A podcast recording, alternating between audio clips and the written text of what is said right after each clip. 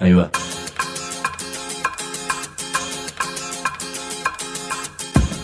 La Vaca es una colecta de recursos, es una cooperativa de trabajo, es una página web, un periódico mensual, una editorial, una cátedra, un bar. Es lo que necesitamos crear para ganarnos la vida y perdernos la obediencia de vida. La vaca es comunicación, ida y vuelta. Ahí va. Decimu, no te calles. Decimu, como se te cante, como te salga, como puedas. Decimu para que escuchen los que te dicen, vos no digas ni mu. Ahí va. Hoy vamos a hablar sobre la libertad, sobre los encierros, sobre cómo es capaz de enloquecernos la vida moderna. Te voy a presentar a un colifato ilustre, don Hugo López, a otro colifato que es el inspirador del Frente de Artistas del Borda, don Alberto Saba. Vamos a escuchar además a un genio, Pepe Soriano, el actor Pepe Soriano, y también una versión rapeada de otra genialidad, la balada para un loco de Horacio Ferrer y de Astor Piazzolla. Estamos celebrando porque hace apenas dos días nació Dante, el hijo de Mariano Randazzo, uno de los compañeros que hace este programa junto con Claudia Acuña, con Mariana Collante, con Diego Gassi, yo que me llamo Sergio, y con una idea. Antiguamente para abrir ciertas puertas mágicas había que decir abracadabra. Ahora, para abrir este programa, decimos. El manicomio desde mi punto de vista es un campo de concentración de personas porque ahí están, eh, lo que yo digo, internados, detenidos y desaparecidos. Terminar con lo que la gente conoció con la palabra manicomio. Esto hay que terminar, porque eso es como una cárcel. La cárcel no ayuda. Salud significa este, vivienda, educación, buena alimentación. Ahora, el sistema médico, o sea, cuando estás enfermo, está, eh, hay que transformarlo totalmente. Hoy nadie dice que una enferma mental es una bruja, pero casi que, el, que se le sigue haciendo lo mismo, ¿no? Decimu. Decimu.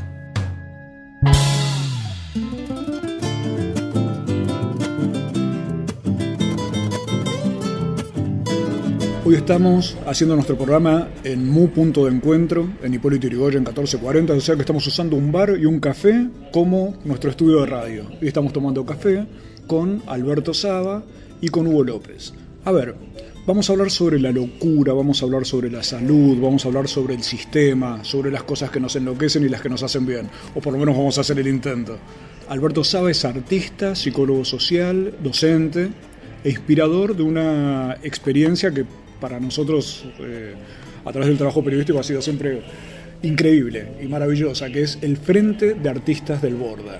Y Hugo López es así uno de nuestros colifatos ilustres porque además de integrar el Frente de Artistas del Borda, está, integra también la radio La Colifata, pero también está prendido a, a la vaca.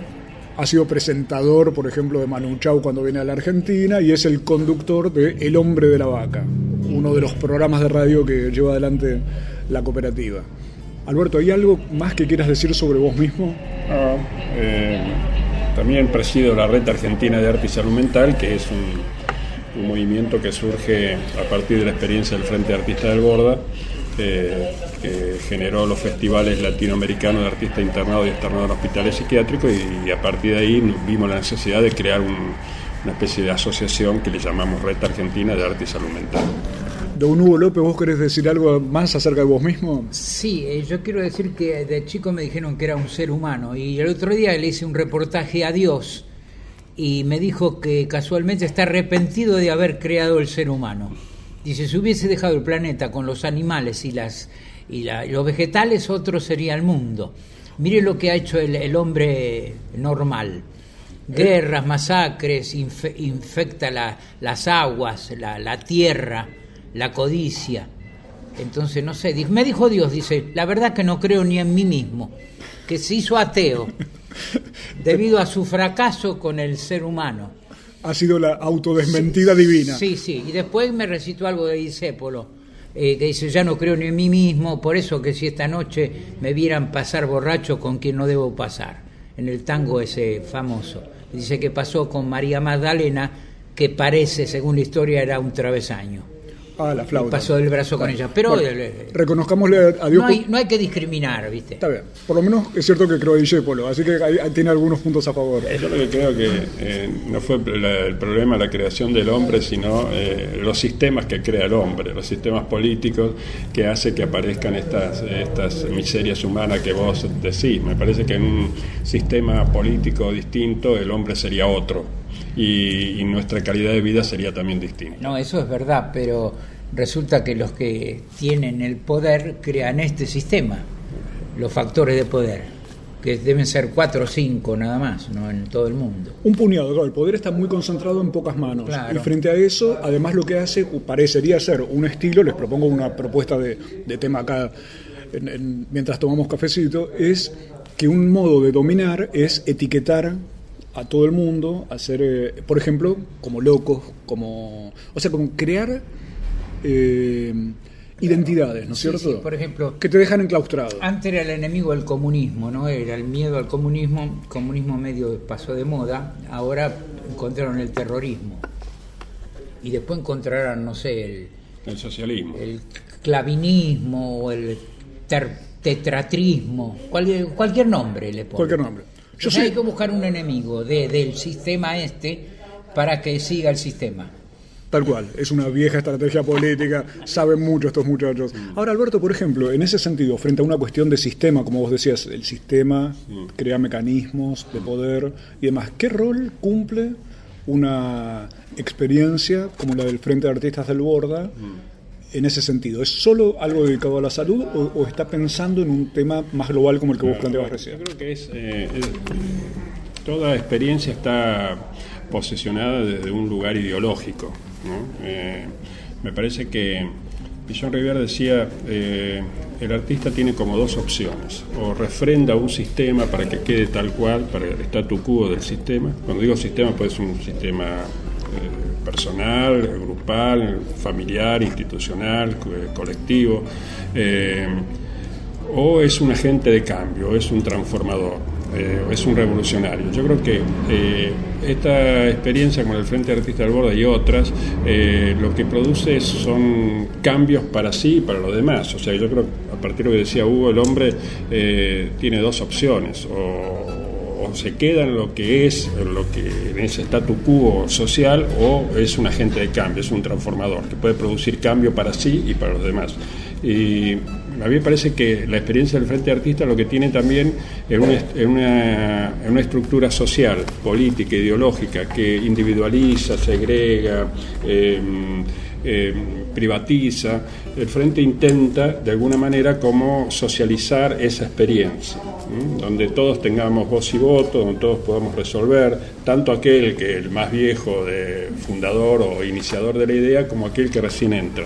Eh, eso horizontaliza el poder y distribuye eh, los roles en función de esa socialización. Entonces, eh, creo que en vez de ser una estructura vertical, como es el sistema, donde hay un director, un jefe, un presidente, y que los de abajo están a expensas de esa estructura, aquí lo que intentamos es que esa estructura sea horizontal y que todos seamos partícipe- partícipes de esa experiencia. Hugo, y en ese punto, para explicarlo desde el otro lado, ¿qué significa la locura y qué significa esa posibilidad de salir, de encontrar caminos distintos que no te dejen como enjaulado, ¿no es cierto? Claro, bueno, la locura es un, un estado que entras en un lugar oscuro, en un laberinto. Entonces, como dice acá el amigo Saba, el arte te ayuda a salir del laberinto, porque no, no encontrás salida. El arte, la comunicación, bueno, el, eh, afecto, eh, todo, todo, la música, el canto, bueno, todo es arte, ¿no es cierto? Te ayuda, como te puede ayudar también la, la economía, porque este, yo, mi, mi ejemplo, por ejemplo, dice, ¿de ¿por qué te enloqueciste? La pobreza me enloqueció, La pobreza. la pobreza, de no poder salir, de vivir adentro de, de una pieza eh, sin baño, sin, sin, sin dignidad de vida, con, con mis padres en conflicto, y bueno, y eso me fue, este, como decía, eh, una vez escuché que el cerebro es como una biblioteca que puede cargarse de tantos recuerdos ma- malos, ¿no? En este sentido malo, y cuando se acumula mucho estalla. Si a la biblioteca que está contra la pared colgada le pones muchos libros, se cae y se derrumba y se mezcla todo. Eso es una interpretación mía delirante de la locura. A otros le vendrá por otra cosa. A mí me vino por eso. Por eso discutí con una señora Radio Continental que me dijeron los ricos también enloquecen. Sí, enloquecen, pero enloquecerán de pelotudos, por boludo, ¿viste? Pero yo no, yo, yo tenía una cosa real para enloquecer. Tal cual. Ahora, si vos querés tener 20 mil millones y querés 40 mil millones y, te, y enloqueces por eso, jodete. No, que en general, eh, lo que decía Hugo, la, eh, en un sistema social que justamente genera eh, pobreza, angustia, falta de oportunidades, falta de, trabajo, falta de todo, lo que genera son enfermedades y una de las, eh, uno de los sufrimientos, uno de los sufrimientos más grandes en un sistema social donde gran parte de la población eh, es pobre, o sea que no tiene recursos como para poder subsistir, genera locura, entre otros, entre otros sufrimientos. Ahí nos quedamos entonces con varias ideas. Una de ellas, la que dice Hugo, con respecto al sufrimiento que representa la locura, y lo que decía también Alberto, para no quedarnos tampoco con esa película romántica de que la locura es algo muy simpático, alegre y demás. Y al contrario, lo que saca de la locura, como decía Hugo, es el arte y cantidad de cosas de gente que cuando lo hace le dicen que son locos por hacerlo.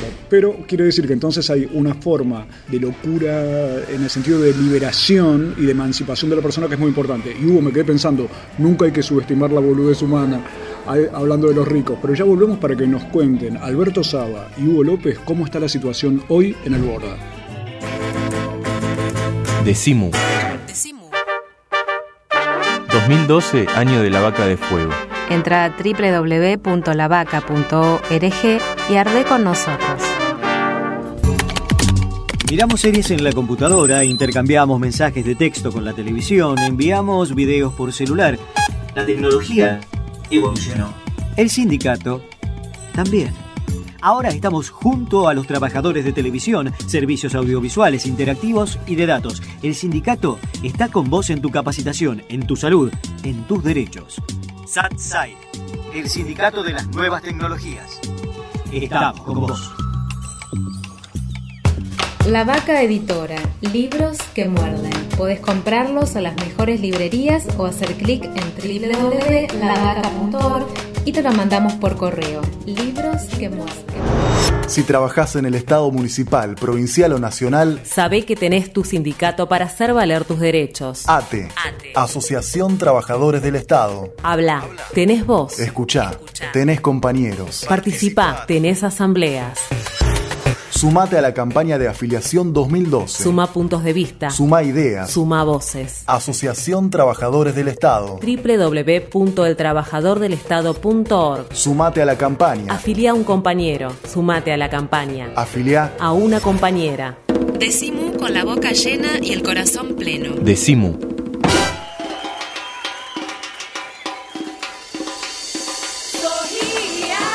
Abróchense los cinturones que ahí viene la poesía diciendo mu, con nuestra poeta favorita, doña Daniela Andújar.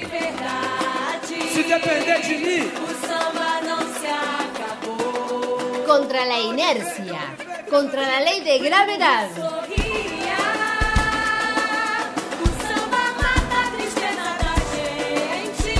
Contra la contrariedad, contra la cultura oficial contra la copia, a favor de la libertad y sobre toda mente contra lo irremediable.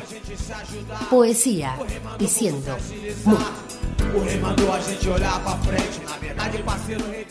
De las ciencias exactas, lo que más me gusta es la inexactitud para describir el atardecer, la alegría, la falta de frazadas de un padre desempleado ya de las inexactas o humanas. Me encanta la exactitud de sus errores para explicar la tos, el terror, la verdadera taquicardia sísmica. Sus analgésicos siempre recuerdan su ineficacia. Sus analgésicos explican cuánto ignoran. Ante la presencia de un médico, consulte siempre a su duda. Fue Daniel Andújar con su poesía diciendo mu.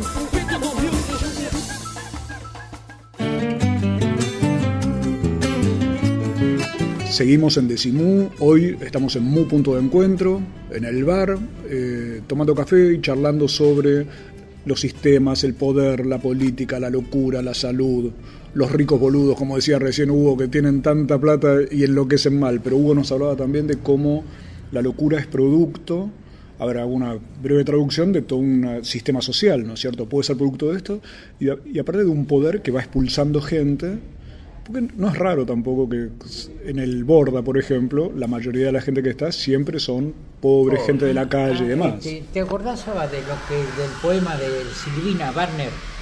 Que dice la, eh, Marisa Barner.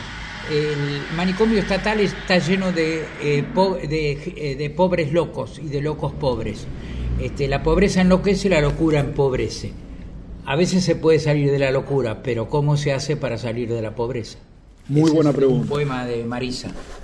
Hugo López, uno de los integrantes del Frente de Artistas del Borda y también el conductor de El Hombre de la Vaca, que se puede escuchar también por www.lavaca.org y estamos también con Alberto Saba, uno de los inspiradores del Frente de Artistas del Borda. Pero les quería consultar lo siguiente, siempre se llevó adelante la idea de, a ver si me sale la palabra, desmanicomialización. Bueno, Salió de una. ¿Qué es la idea de, eh, de también lograr una emancipación con respecto a los manicomios? Pero entonces, esa idea fue también un poco trastornada por eh, mecanismos de poder que tomaron la idea pensando en cómo destruir manicomios y cómo destruir hospitales. ¿Qué pasa en el Borda y cómo entender, Alberto, la situación actual en ese hospital? a ver, eh, primero cuando se habla de desmanicomialización y, y generalmente el poder de derecha bastardea el concepto y lo utiliza para sus propios intereses. O sea, Macri aquí cuando intenta, apenas sube, eh, él usa el término desmanicomialización, pero para cerrar el borda o cerrar los manicomios y generar como un consenso social eh, de que es bueno cerrar los manicomios, pero no quiere mm, desplegar un dispositivo desmanicomizador, lo que quiere es suplantarlo por un ahora un centro cívico o en su principio era un emporio inmobiliario tipo Puerto Madero que servía a intereses de una clase, de una élite social, pero no es que él iba a volcar ese ese proyecto de cierre de manicomio en un proceso desmanicomizador, que sintéticamente sería el cierre progresivo del manicomio, no del hospital, no del edificio, porque los manicomios se convierten en un hospital general y todos los hospitales tendrían que tener un dispositivo de atención del sufrimiento mental. Y el Estado, el Estado debe garantizar eh, no solo la atención, eh, en tratamiento ambulatorios, con internaciones muy cortas, que no superan los 15 a 20 días, sino que debe garantizar la vivienda, el trabajo, la educación y los afectos. Ese es un verdadero proyecto desmanicomizado. Ahí está, es una cosa mucho más completa, no es solo cerrar la puerta, cerrar. tirar abajo y construir ahí un hotel, por ejemplo. El Borda en este momento está en una situación de conflicto muy contradictorio porque vos tenés a los, eh, los sindicatos que quieren defender el hospital público, pero en realidad lo que quieren defender es el manicomio. Con la excusa de salir a la calle a defender el hospital público, lo que están haciendo es defender el, el manicomio. Y también están en contra del centro cívico, de los cuales todos estamos en contra del centro cívico. Lo que pasa es que hay que diferenciar bien de esto que es hospital público, que es manicomio, que es un proyecto desmanicomizador. Eso falta el debate, incluso dentro y fuera del hospital. ¿no? Hugo, Bueno, yo estuve que- en un encuentro con la señora Michetti, que fue vicegobernadora de la, de la ciudad de Buenos Aires, en un café tradicional de, de Barracas. Ajá. Entonces ella habló de, de- de construir en los, en los terrenos llamados los Altos de Barraca y que la, toda Barraca se iba a valorizar y que las casas iban a valer más y que, bueno, toda una historia que a la gente, eh, imagínate, si una casa vieja vale tanto y haciendo el shopping, qué sé yo, vale tanto, la gente se entusiasma. Claro, déjame explicar esto, Hugo. Quiero decir que el Borda y, y hay una cantidad de hospitales Sí. están ubicados en terrenos hermosos, Hermosos llenos de terrenos. árboles Son y los cosas terrenos más valiosos de, de toda la República Argentina. Claro, y por eso se hace la comparación con Puerto Madero, así como el puerto en una época estaba abandonado Claro, y sirvió para sí, hacer sí. estos proyectos inmobiliarios que ahora están llenos de oficinas y demás, acá habría una idea similar. Sí. Entonces yo le dije que nosotros teníamos, como dice Saba, un proyecto mejor, que esos terrenos se convirtieran en, en, en lugar de medicina, este, arte, ciencia, educación y distracción. Todos esos terrenos, porque según Naciones Unidas, en la, en la capital federal falta espacio verde, no hay espacio verde. Los clubes sociales antes eran sociales, ahora lo han privatizado. Si vos querés una pileta de natación, tenés que pagar 300 pesos, 400, 100 pesos de cuota. Todos los clubes que yo he ido a Independiente o a Racing, que eran sociales, se convirtieron en privados. Y no hay lugar para donde uno pueda este, eh, distraerse o hacer un deporte o hacer lo que sea. Y todos esos terrenos tenían... Bueno, la señora Michetti dice, bueno, bueno, tráeme el proyecto. Después renunció a la, a la vicegobernadora, a la vicegobernación. Y después quedó todo ahí. Pero también este es el mismo proyecto que tiene el Frente de Artistas, porque un día se hizo en la radio como una maqueta y cada cual decía lo que, lo que quería hacer de, de esos valiosos terrenos. Este, porque el verde cura, es curativo el verde. El verde, cura y además hay un proyecto. A ver, Alberto, ¿qué otras características tendría? espera, yo que estuve en un psiquiátrico particular, que era una casa donde no había sol, no había nada, comprendo lo que es tener un parque donde uno pueda salir y tomar un poco de sol. Claro, el verde cura es en serio, no, es, no es, una metáfora. Es... Una cosa, cuando hablamos de manicomio, no estamos hablando de los manicomios estatales, sino que estamos hablando de los manicomios privados, las clínicas privadas que son tan siniestras como los, los manicomios públicos. Incluso la Ley Nueva Nacional de Salud Mental dice que no deben construirse nuevos manicomios estatales ni privados que eso, eh, tocarle los intereses económicos de, de, la, de, las corporaciones médicas que se le va a cerrar las clínicas, indudablemente que ahí genera toda una, una reacción en contra de estos proyectos de, Tal cual, y Alberto, me imagino cualquier persona que nos esté escuchando que diría, bueno, pero ¿y qué se hace entonces con las personas que están actualmente en, esos manicomios, la gente que está con un verdadero problema de, incapacidad, por así decir, de desarrollarse en su vida. Primero, cuando hablamos de cierre del manicomio, no es el cierre del edificio. Y el cierre del manicomio, o sea, la gente que vive ahí, que en el bordo son como 700, 800 en este momento, las experiencias a nivel mundial son que se, eh, se va progresivamente, en la medida que las personas internadas, los compañeros internados se autovalen, van siendo eh, externados del hospital pero no son externados y te largan en la calle, sino que con los mismos recursos económicos. El presupuesto en el Borda en este momento me dijeron que está entre 2 y 15 mil pesos por mes por persona. O sea, con esos recursos económicos y con todos los recursos humanos, terapéuticos, se despliega un dispositivo social donde si la persona tiene un familiar que lo pueda contener, se alquilan departamentos en grupo de dos o tres personas. Yo estuve en Trieste, en Italia, y viven como amigos, dos o tres personas, y el Estado está permanentemente eh, asistiéndolos terapéuticamente y al mismo tiempo eh, se crean cooperativas de trabajo. Si son albañiles, se crean cooperativas de trabajo que al principio hacen trabajos en lugares del Estado y después entran a, trabajar privadamente y donde ellos tienen un sueldo básico en función de lo que gastaban en el hospital. En Italia tenían 800 euros por mes y después la cooperativa, si tenía una ganancia, se repartía esa ganancia entre todos los cooperativistas. O sea que el Estado debe garantizar el cierre progresivo del manicomio en, en 6, 7, 8 años, garantizar la vivienda, garantizar el trabajo trabajo, garantizar la educación en caso que le falte y además los afectos. Los afectos, si la familia lo puede contener, la familia, si no entre ellos como amigos. O sea que ahí tenemos otro elemento, Hugo. El verde cura, pero el trabajo parece que también cura. Claro, sí, sí. Este, y, bueno, eh, estar otra vez en sociedad, vivir en sociedad, en comunidad, ¿no es cierto? Y hay, hay un, una, fue una novela muy famosa acá en la Argentina que se llamó Locas de Amor, que plantea esa experiencia donde tres mujeres salen de un psiquiátrico y van a vivir a un lugar asistidas y se van este, sociabilizando y van encontrando su camino. No me dejes ir ahora. Doctor, ¿por qué estas pacientes y no otras? Bueno, porque las tres están psiquiátricamente compensadas para la externación. Después porque en ninguno de los tres casos hay una adecuada contención familiar y por último detecto el peligro de que comiencen a involucionar con las tareas que le estamos planteando en la clínica necesitan salir de la institución, reubicarse, recuperar de a poco. Ya vamos a seguir hablando con Hugo López, con Alberto Saba, vamos a escuchar esos fragmentos de la balada para un loco en ritmo de rap. Y vamos a escuchar también el rock del manicomio, pero te propongo ahora una voz, la de un genio, José Pepe Soriano uno de los más grandes actores de la Argentina, que sufrió el problema y por eso nos cuenta su visión sobre el tema del manicomio. La reclusión del paciente es llevarlo a más situación indefensa todavía. Yo personalmente creo que la existencia del llamado manicomio tiene que pertenecer a un hecho del pasado. No hay más internación. Lo que hay es una asistencia correspondiente de terapeutas para que esa persona pueda seguir integrado a la calle, a su familia, a todos lados. Porque además le han creado a la sociedad que la imagen de, entre paréntesis, como decimos últimamente, del loco, es un tipo que va a agredir. Y esto no es verdad.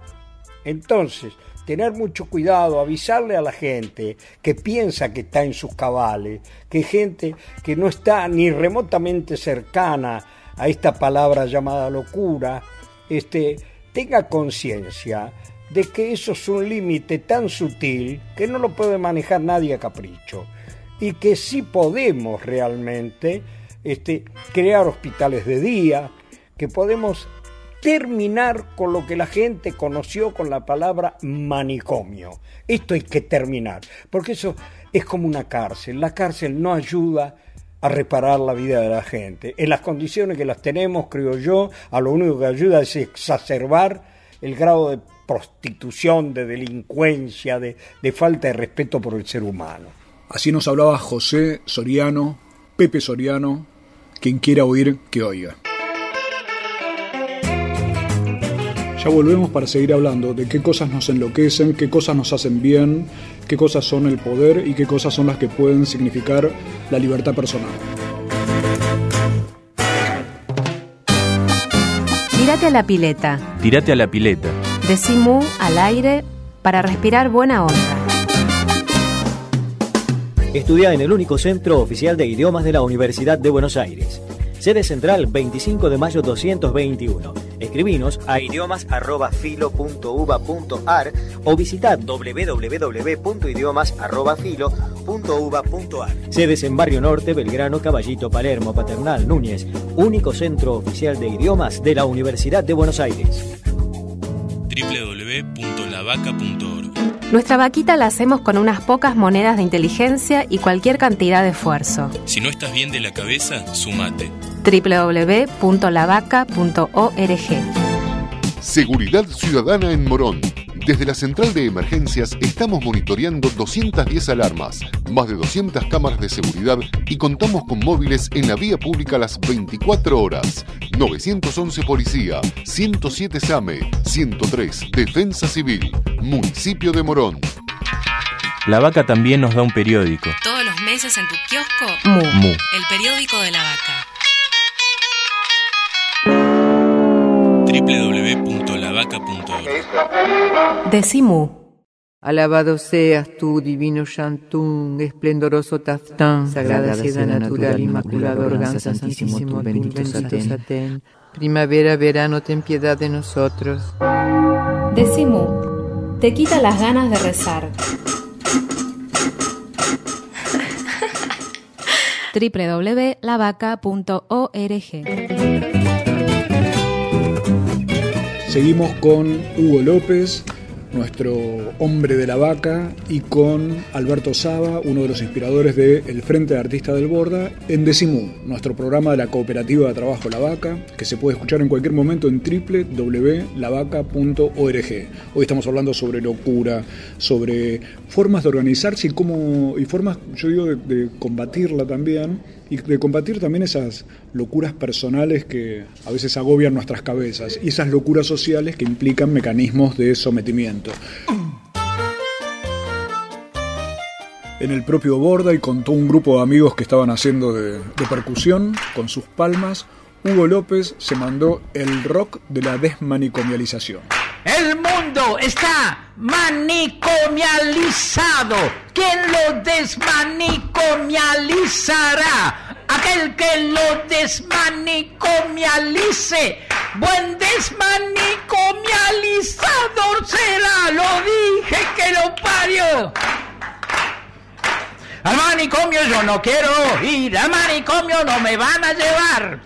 Y el manicomio de la gran ciudad no lo puedo aguantar. ¡Ya! Al manicomio no me van a llevar, electroshock no me van a dar. Pastillas yo no quiero tomar, no, no, no, no al manicomio. no me van a llevar.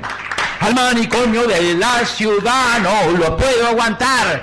Ah, vigilantes que comen pizzas y empanadas. Ahí estamos escuchando esta versión punk de Hugo López cantando el rock de la desmanicomialización en el propio Hospital Borda.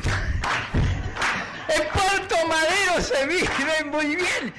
Alberto Saba, desde el punto de vista del Frente de Artistas del Borda, te quiero preguntar también lo que es información cruda en este momento. ¿Qué está ocurriendo en términos prácticos en el Borda, además de este panorama que ya nos diste de proyecto eh, que trata de malversar la idea de desmanicomialización? ¿Pero qué está ocurriendo en- concretamente hoy en el Borda? Una de las cosas que, que estaba ocurriendo y que eh, era la falta de, gas, por ejemplo, aunque se va solucionando, hay ya sectores que tienen gas y otros pocos que no tienen.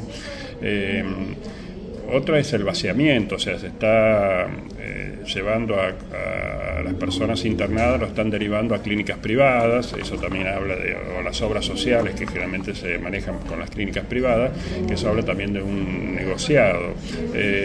Yo creo que el manicomio desde mi punto de vista es un campo de concentración de personas porque ahí están, eh, lo que yo digo, internados, detenidos y desaparecidos. Eh, alguien dijo una vez, eh, cuando yo entré al bordo 84, que en todos los hospitales psiquiátricos del Estado y privado había 30.000 personas internadas, que eran otros 30.000 desaparecidos. Ahora hay 24.000, o sea que mucho no bajó en 30 años. El campo de concentración sigue con, Sigue con mucho de hospedaje, digamos. Eh, en algunos lugares, como las clínicas privadas, quizás con mejor hotelería, pero la lógica manicomial es tan siniestra, tan violatoria de los derechos humanos, tanto la privada como la- en, en la estatal.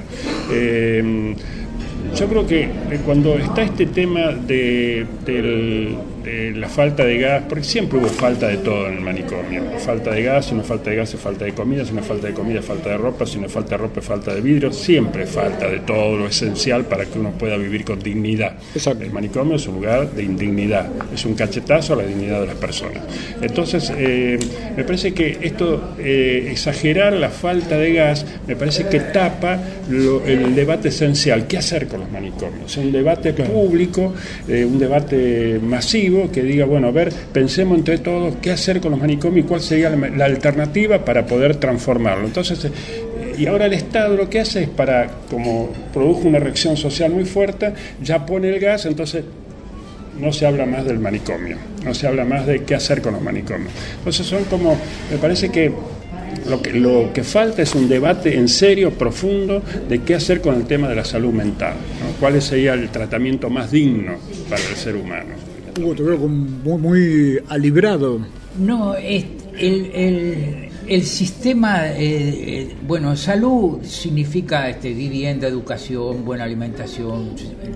Ahora, el sistema médico, o sea, cuando estás enfermo, está, eh, hay que transformarlo totalmente. El doctor Ferrara, Ramón Carrillo, bueno, varios ministros de, de salud han dicho de que el, el sistema, de, la medicina tiene que ser pública, tiene que ser social, no puede haber lucro en la medicina, no puede haber medicina privada. La medicina es un, un derecho humano.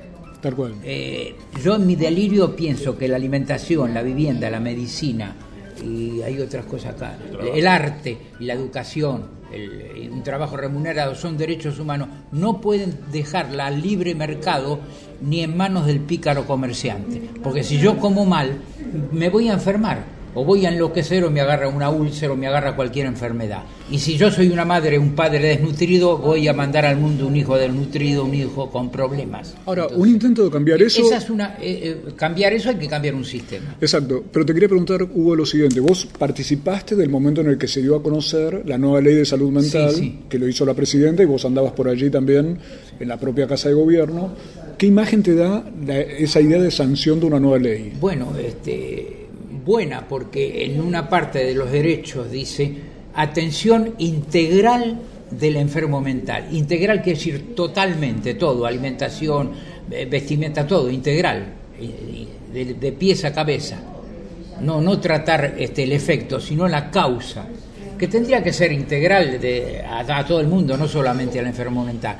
La ley del discapacitado, que es otra ley, está mal hecha, porque te tratan tu discapacidad. Vos sos enfermo de la vista, te tratan lo de la vista. Los Pero te enfermas del estómago y tenés que pagar los medicamentos, tenés que pagar todo.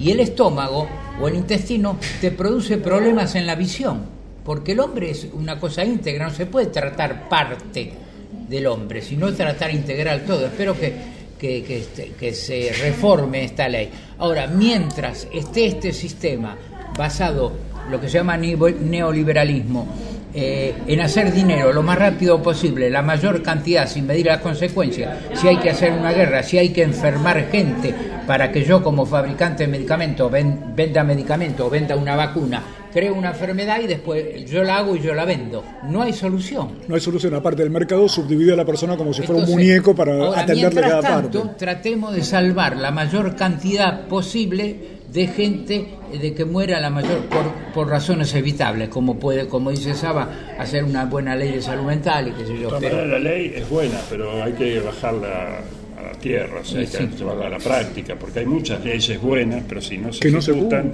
entonces no, no, ¿para qué sirve? La ley es letra muerta.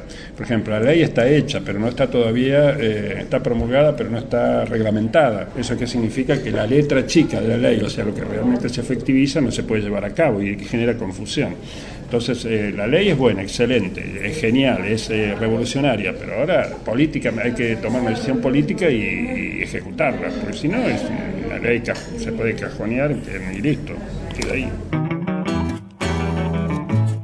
Ya volvemos porque veo a Hugo con un libro y además quiero que me cuente qué le dijo Cristina Kirchner aquella vez que se sancionó la ley. ah, sí, sí. sí.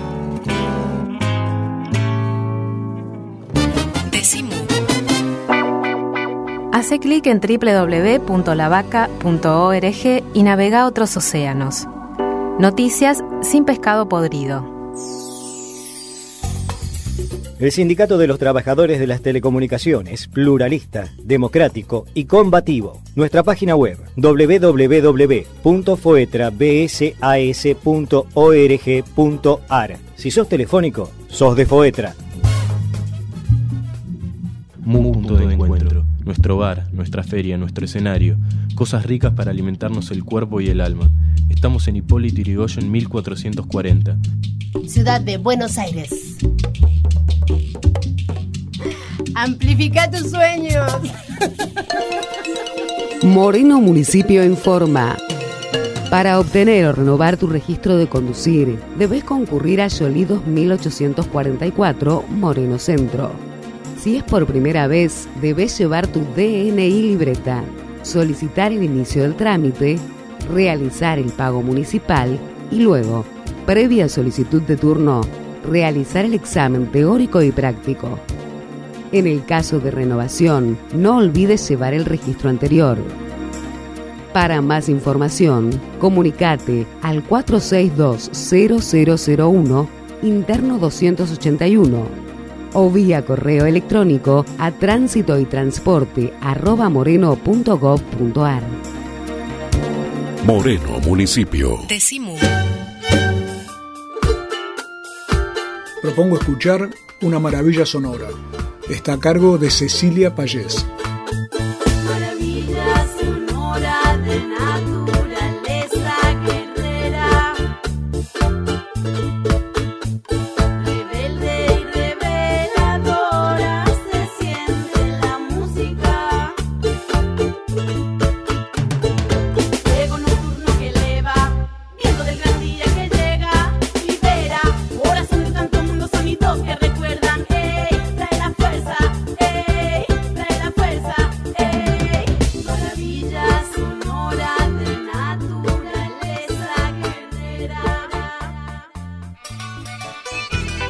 La columna vertebral de América del Sur se eleva en la gran cordillera de los Andes y a lo largo y lo ancho de su geografía opulenta abriga con sus recursos maternales a infinidad de pueblos y culturas.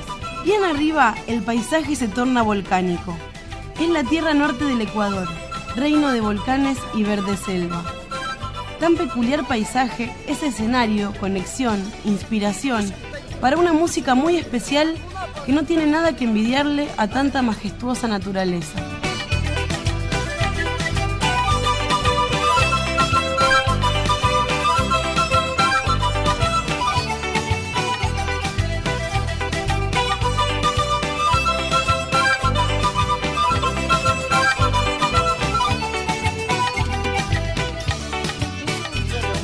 San Juanito Ochuray, eterna vertiente de alegría, mixtura una curiosa combinación de instrumentos europeos llegados con la conquista, como el violín, la mandolina, el bandolín, pero una vez en manos del pueblo quechua ecuatoriano, la interpretación se vio cargada de la emotividad y vivencias, cosmovisión y creencias propias y únicas de estas latitudes.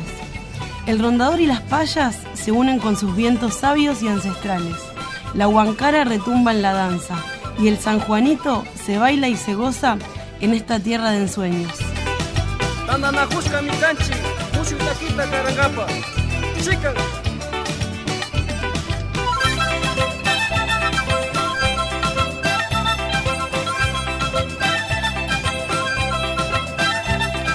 Estamos escuchando Chicán, San Juanito tradicional de la provincia de Imbabura, por Ñanda Mañachi.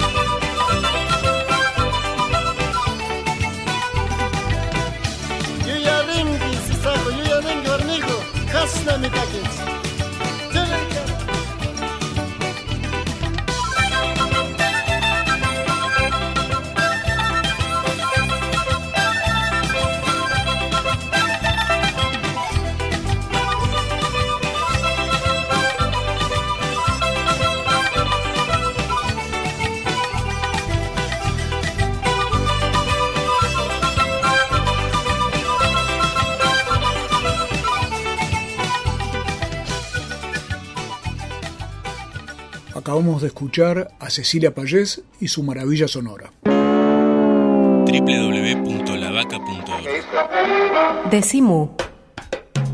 Te propongo escuchar ahora a Leonardo Gorbax, el autor de la Ley de Salud Mental, hablándonos un poco sobre la cuestión de la quema de las brujas y cómo todavía podemos estar en el siglo XIX, salvo que empecemos a aplicar velozmente la nueva ley. En realidad enfermedades mentales hubo siempre. Lo que van cambiando son las formas que adoptan porque precisamente las enfermedades mentales están condicionadas por la cultura del momento, digamos, ¿no? Y evidentemente esta cultura, digamos, este, de las grandes urbes, de, de la, de la velocidad con la que se viven las cosas, de la dificultad para encontrarse, va generando un, un tipo de patología o de síntomas este, particulares, ¿no? El tema es cómo se abordan. Eso sí, hoy no podemos es decir, cuando se decía que la- las, eh, las enfermas mentales eran brujas, este, se las encerraba o se las quemaba. Hoy nadie dice que una enferma mental es una bruja, pero casi que, el- que se le sigue haciendo lo mismo, ¿no? O se las encierra, se terminan muriendo en muchos casos este, quemados, este, como, como pasó en el Borda. Es decir, que cambió el diagnóstico, cambió el conocimiento sobre lo que es una enfermedad mental, pero no cambia la forma de abordarla. En definitiva, este, el, abordaje sigue siendo un abordaje como si estuviéramos este, en el siglo XIX. Era Leonardo Gorbax, el redactor de la nueva ley de salud mental, como para que no sigamos quemando a las brujas. Estamos en, en el último tramo de Decimú, hoy con Alberto Saba, inspirador del Frente de Artistas del Borda, con Hugo López, nuestro colifato ilustre y conductor de El Hombre de la Vaca. Y Hugo, te veo con un libro, pero te quería preguntar primero lo que dejé picando antes. ¿Qué te dijo la presidenta el día que se encontraron cuando fue eh, la sanción de la ley? Bueno, conversamos La ley de salud de, mental. de un montón de cosas. Este, un compañero le habló sobre la minería al cielo abierto, la preocupación por la contaminación del envenenamiento de la tierra, de las aguas.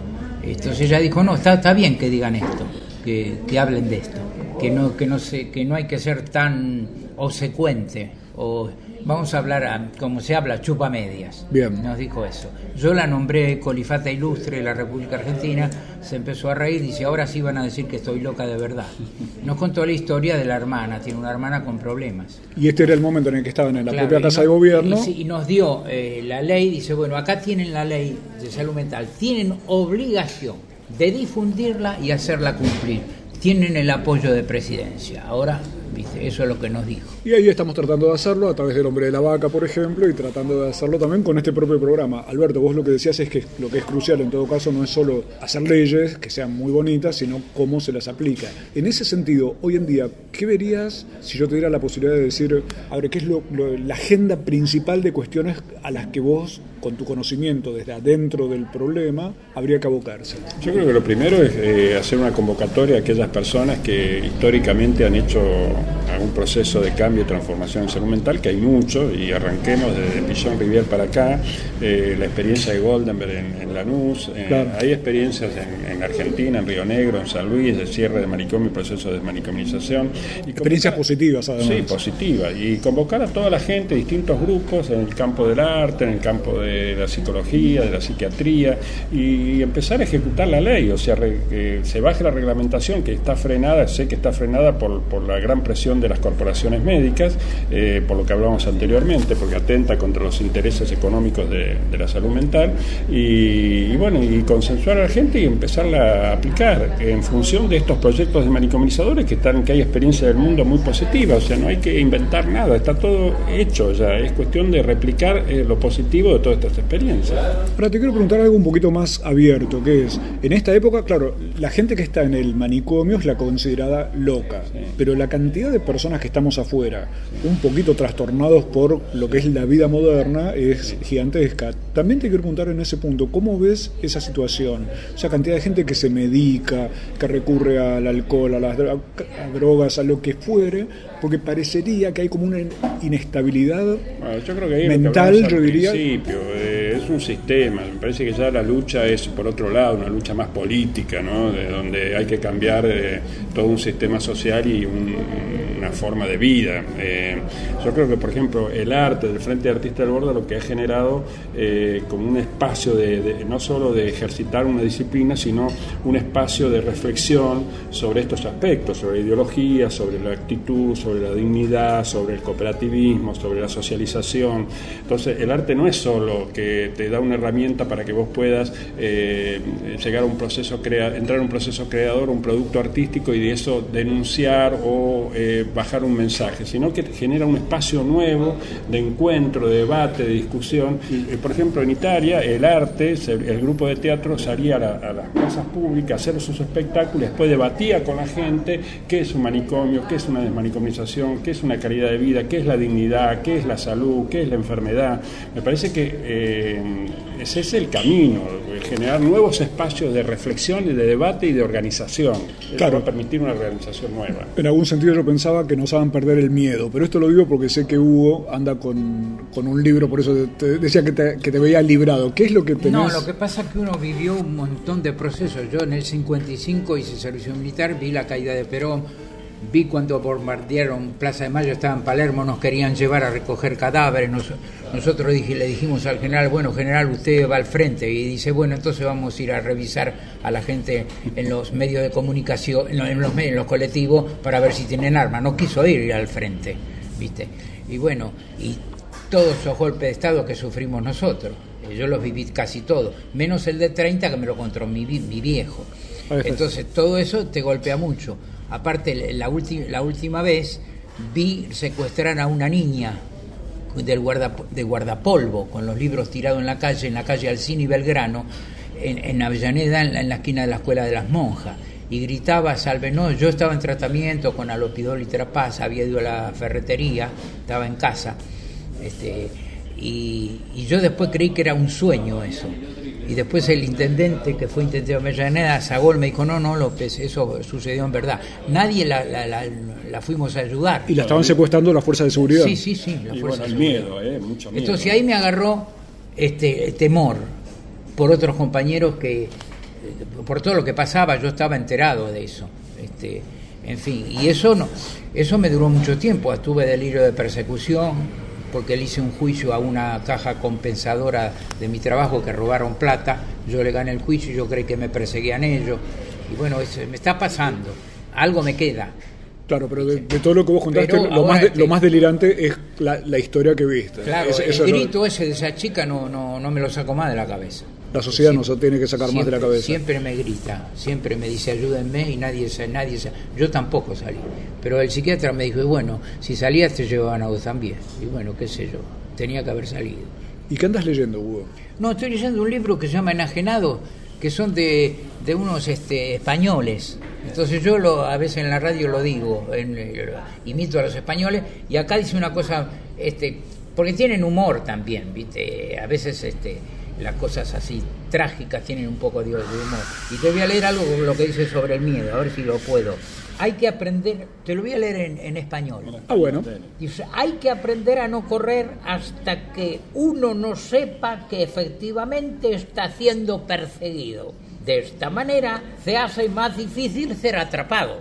El miedo puede ser un aliado, pero te hace ser más cauto y más astuto. Otra vez, voy a repetir, el miedo puede ser un aliado, pues te hace ser más cauto y astuto. Pero si te cagas encima, el enemigo te encontrará simplemente siguiendo el olor de la mierda. Qué lectura, Hugo. Muchas gracias por No el... sé si se puede decir a la hora de comer esto. Sí, pues, se puede decir a cualquier hora, sobre todo porque nos has estado ilustrando, como suele ocurrir eh, a través del hombre de la vaca. ¿Qué referencia, a, a qué te lleva esta idea de, de la parte seria del asunto, que es el tema del miedo, ¿no es cierto, Alberto? que el miedo, en la medida que se tenga información, eh, desaparece el miedo. En la- en La la- información hace desaparecer el Claro, miedo. o sea, yo creo que la gente eh, le tiene miedo a la locura o a lo que se dice locura porque está desinformada. La familia, el barrio, la sociedad. En la medida que tenga información, eh, perdería mucho miedo. Y la medida que exista el manicomio, está exacerbado eh, la imagen distorsionada de la locura que genera miedo. Entonces yo creo que la ley de salud mental también habla de la información. Entonces, en la medida que tengamos información, podemos eh, unirnos para enfrentarlo, de lo individual o de lo grupal para enfrentar ese miedo, porque tenemos, sabemos con qué enfrentarlo, cuáles son los recursos eh, subjetivos y objetivos para poder enfrentar ese miedo y vencerlo. ¿Y qué te parece entonces, en algunas pocas palabras, Bueno, que habría que informar? O ¿Qué querés contarnos? Voy a pedir algo, que me dice, no, es un delirio, estás, estás, estás loco totalmente. Pero le voy a pedir a los dirigentes sindicales, que son los factores, para mí, ¿viste? A, lo- a la religión, cató- más a católica, apostólica, romana y a todas las religiones, a los factores de poder económicos, eh, bancos este, transnacionales, multinacionales, este, de todo, que se den cuenta que hay que vivir de otra manera. Y voy a decir una frase de John Fitzgerald Kennedy, que no era comunista, pero creo que era peronista. Ah, bueno. Me quedo Y, más y tranquilo. decía así, si los que tienen más no le dan dignidad de vida a los que tienen menos, no sobrevivirán ni los más ni los menos. Y pienso en eso. Entonces, para, para que haya más seguridad, menos cárceles, menos locura, menos enfermedad, dignidad de vida. Y los que tienen el poder tienen que aflojar un poco el cuello o bastante la soga del cuello de, lo- de los que no tenemos. Así que este, a los factores de poder de la Argentina y del mundo, déjense de joder. Digo que usted está bien, no se salva nadie si esto explota. Hugo López, Alberto Saba, voy a saludar como solés hacerlo en el, en el Hombre de la Vaca. Les deseamos a todos buenas gracias y muchos días. Bueno, y un abrazo a todos. ¿eh? La música de Astor Piazzolla y el contenido de Horacio Ferrer crearon la balada para un loco hace casi medio siglo y la retomaron Asterisco y Guillermina para convertirla en este rap. Ya vas a ver. Loco, loco, loco, loco. Cuando anochezca en tu porteña soledad, por la ribera de tus sábanas vendré, con un poema y un trombón, a desvelarte el corazón. Loco, loco, loco, loco. Como una acróbata de mente saltaré sobre el abismo de tu escote, hasta sentir que enloquecí tu corazón de libertad. Ya vas a ver. Ezequiel ve cosas con las cuales se persigue y a sus oídos llegan voces del alma que le incitan a perversos fines. Afuera hay alguien que quiere matarlo, en el espacio hay seres que quieren llevarlo. Por ser el hijo de Dios su destino ya está echado, echado sobre la cama del psiquiátrico. Escucha a los médicos que hablan entre sí como si él no estuviera. Los facultativos no buscan tratamientos alternativos. Clonazepam, ribotril, artán Son los juguetes que los médicos prefieren para que la mente de este loco no moleste más. Alicia tiene 40 años, todos los días escucha la radio, la TV la acompaña a diario. En esos canales de noticias su mente se clava, preocupada, que cuando salga a hacer un mandado, su nombre aparezca en los avisos fúnebres del diario. Por eso toma todas las precauciones, puso una reja como la de las mansiones, vidrios rotos arriba de los paredones. Así los chorros no entran cuando ella se va a llamar del Plata de vacaciones. Robo, secuestro, muerte. Mientras ella caminaba por la vereda era lo que ocupaba su mente. De repente, mira hacia atrás y ve que un pibe con gorrita camina cerquita. Su corazón se agita y sin ningún otro fundamento sale corriendo y gritando asustada. El pibe que solo caminaba se dice entre sí, esta vieja sí que está piantada, piantada, piantada.